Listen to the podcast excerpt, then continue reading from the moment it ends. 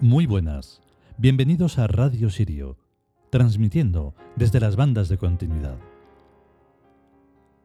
Hoy le toca el turno a la diosa Mut, a la gran señora del imperio.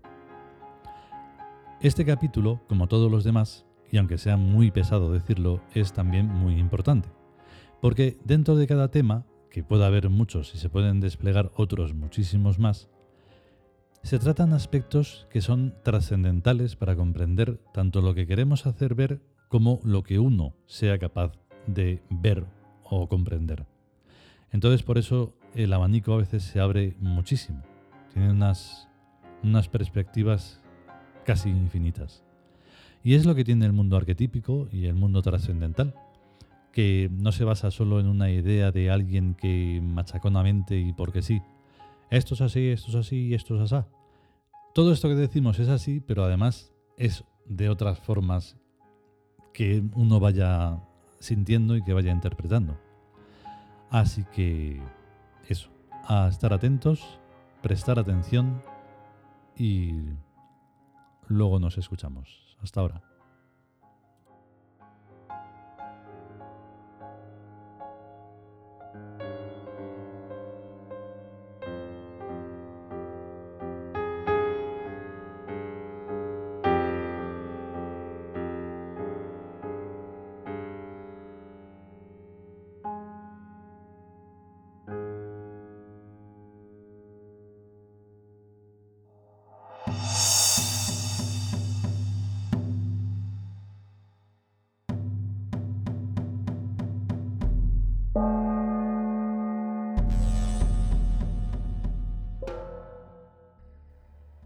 Dioses egipcios. Mut. Texto. Gran señora magnífica de la guerra y la victoria, reina de Sotis, de Birk y de la tierra, regente del imperio, amada imperial de Cons. Comentario.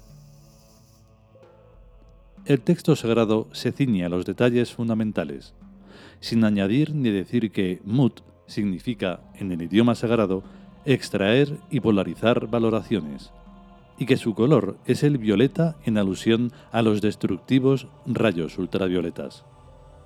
Sin embargo, es bastante fácil deducir por definición que toda guerra procede del hecho sabido de extraer y polarizar valoraciones, tanto si lo que se valora es petróleo como si lo que se valora son territorios y materias primas. La valoración de lo extraíble apunta al gobierno y a los mercaderes capitalistas de la nación que inicia la guerra. Ahora bien, una cosa es la guerra y otra cosa muy distinta es la victoria. Las guerras son caras y ruinosas si no se coronan con la victoria.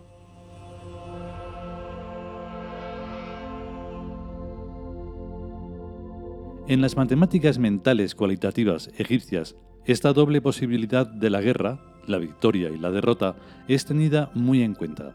Por lo cual, la diosa Mut no era solo y únicamente diosa de la guerra, como era normal tener una diosa o un dios de la guerra en las otras naciones, sino que Mut es a la vez gran señora magnífica de la guerra y la victoria, una precaución realmente imprescindible.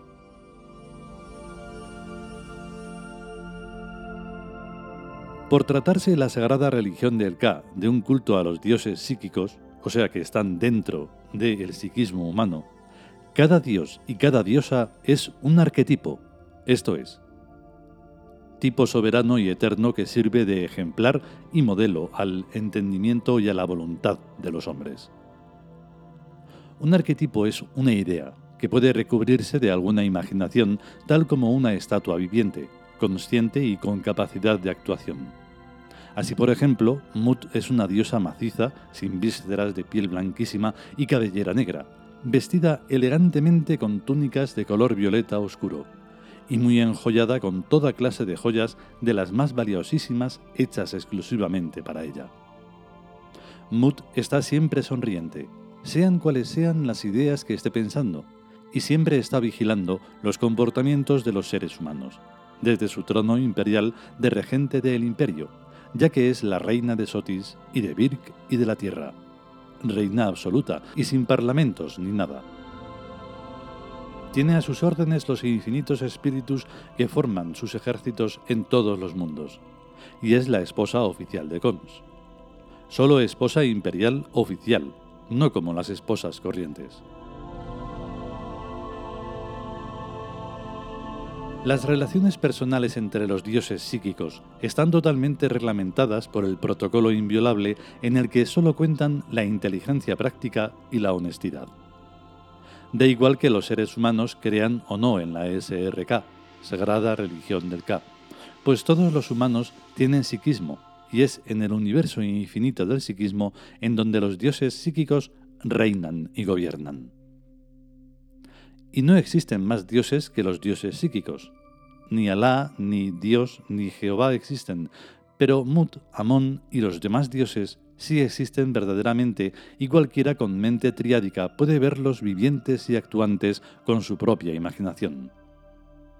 Sus estatuas o ídolos son sólo sus retratos, pero retratos de dioses realmente existentes que están en todos los sitios físicos y lugares situacionales, invisibles pero imaginables y comprobables por sus efectos en las vidas de cada persona. La imaginación es una potencia mental que puede mirar y ver. Las entidades y cosas miradas y vistas por la imaginación se hallan en el mundo nouménico en superposición transparente con el mundo físico. Hay personas que están ciegas para el mundo físico y se les llama ciegos o invidentes, y también hay personas ciegas o invidentes para el mundo nouménico. En ambos casos, esa ceguera o invidencia es una enfermedad. Una buena salud mental, como una buena salud visual, es útil para una infinidad de actividades y desde luego también para una infinidad de conocimientos de realidades que se hallan al alcance de quienes poseen una sana visión mental. Todos los llamados imposibles se convierten en posibles cuando se les ve mentalmente. Pero además, y como decía Machado, el ojo que ves no es ojo porque lo veas, es ojo porque te ve. Los dioses que vemos con la imaginación nos ven a nosotros y nos tienen en cuenta, por lo cual podemos establecer unas excelentes relaciones con ellos, que mutuamente beneficien a ellos y a nosotros.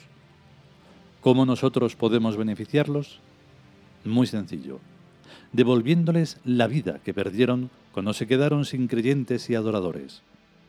Los dioses no mueren, pero permanecen dormidos durante los siglos y los milenios en los que nadie cree en ellos, ni piensan en ellos, ni nadie les pide ningún favor, ni que realicen las funciones activas que son su razón de ser. Al imaginárnoslos y al invocarlos de nuevo, los dioses van despertando del sueño y sintiéndose vivos, poderosamente descansados y vivos.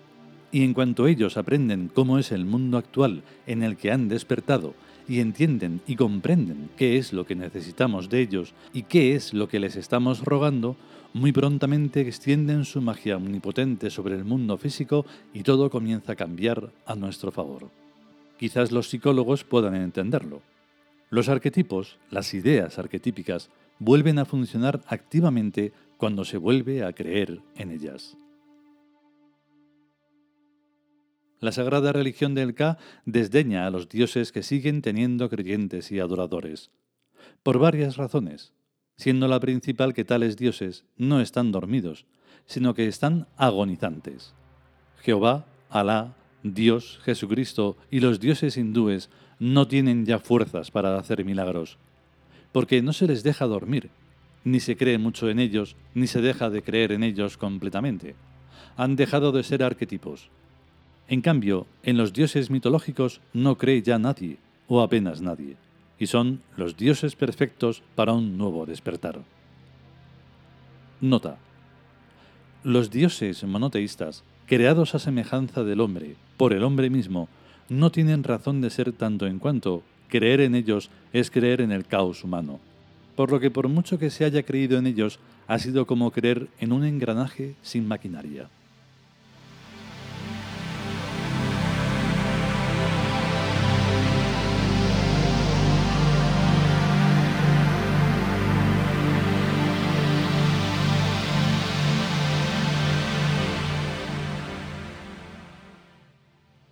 Y hasta aquí el capítulo dedicado a Mut. Las músicas que han sonado son todas nuestras nuevamente. La música del principio, la que haya podido servir para mm, el fondo del, del capítulo. A veces eh, la música dedicada al arquetipo que sea, pues dura, tiene una, duración variable, entonces hay que echar mano de otras músicas. En fin, esperemos que os haya gustado y que hayáis em, aprendido muchas cosas. Y nos volvemos a escuchar en el siguiente capítulo, si podemos y sobre todo si queremos. Que tengas un gran día.